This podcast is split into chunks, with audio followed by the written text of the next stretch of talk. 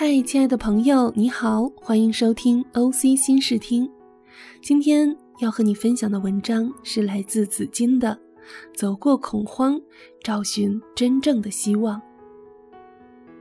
已经过去的2020年，必定在许多人的记忆中印象深刻。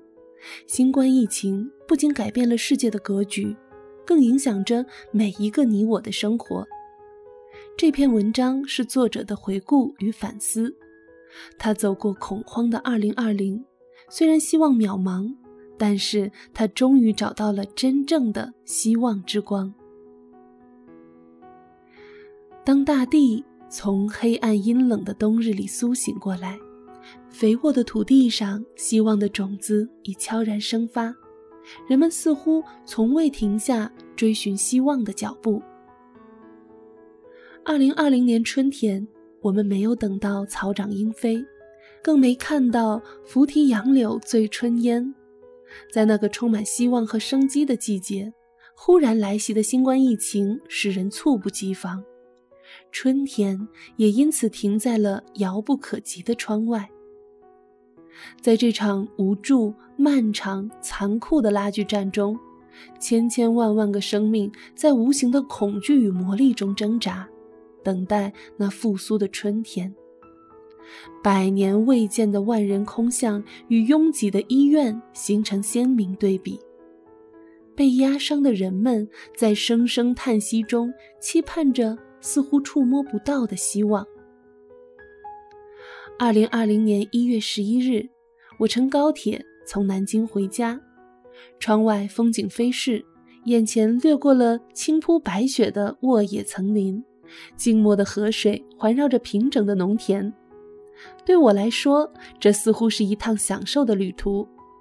不一会儿，武汉到了，只见天灰蒙蒙的。上车的几个人匆匆落座后，车又向前驶去。那时的我并不知道武汉城中的生死大劫。回到家几天后，才逐渐听说新冠疫情的消息，但没有在意。直至临近过年，疫情的消息吹遍了消息闭塞的农村，仿佛某户人家进了贼，别家都彻夜警惕不眠。就在开始村村排查、相互怀疑、聚客上门的时候，我不小心受了凉，发起低烧。那正是路过武汉返乡的第十四天，低烧、咳嗽、咽喉痛。这些可疑症状使我不得不自我怀疑。除了去医院输液，我把自己封闭在房间里，大部分的时间都在挣扎、怀疑、忧虑和恐惧中度过。生命仿佛已不再属于自己。也正是那时，我开始真正思考生命的价值和盼望到底在哪里。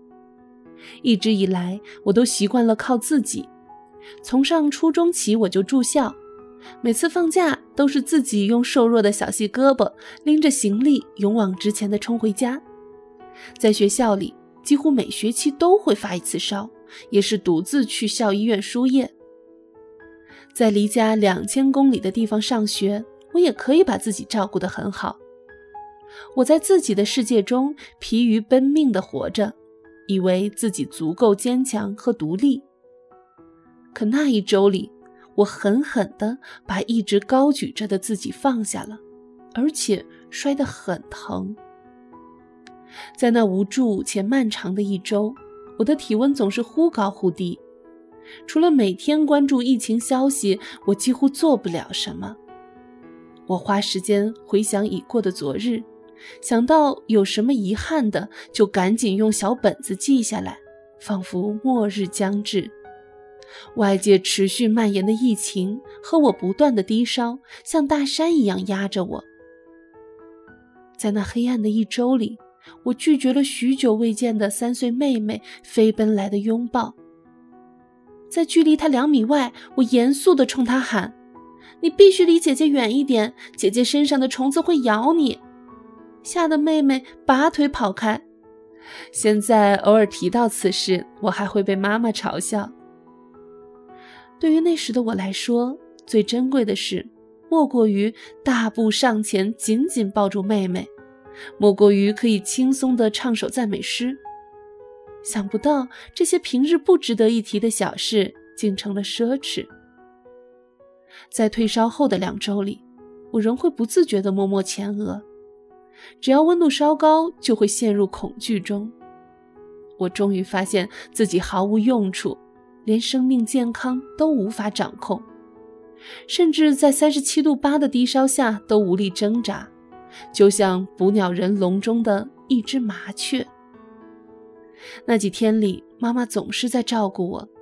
当我吃完药准备睡觉时，妈妈跪在床边，紧紧握着我的手，为我祷告。常常，她还没祷告完。我的眼泪已经打湿枕头。妈妈深信，她所信的上帝必定看顾自己的孩子。就这样，我慢慢的恢复过来了。在那些发烧病人成了过街老鼠的日子里，我拥有家人悉心的看顾和天赋的护理。对于那些因为普通感冒发烧逃避体温检测的人，我多了一份理解，也增添了一份怜悯。基督也仿佛借此告诉我，我的一切都在他里面，包括我的健康、生命和我的盼望。在这个世界上，他给我每一日的生命，都是为要叫我在他里面荣耀他。在跟兄弟姐妹聊天时，我常常感慨。我们总愿说将我所有献给基督，但其实我们一无所有，那不能掌控我们的生命、健康、财富以及一切。我们唯有的就是上帝不变的爱、恩慈和怜悯。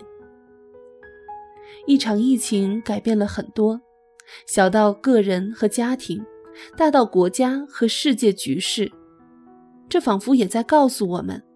我们的希望不在自己，更不在于这世界。正如圣经中所写的：“这世界和其上的情欲都要过去，唯独遵行上帝旨意的是永远长存。”在我小时候，奶奶曾告诉我，长大了要当工人，当农民太辛苦了。我以为人生的希望就是进城当工人。上学后，老师告诉我一定要上大学。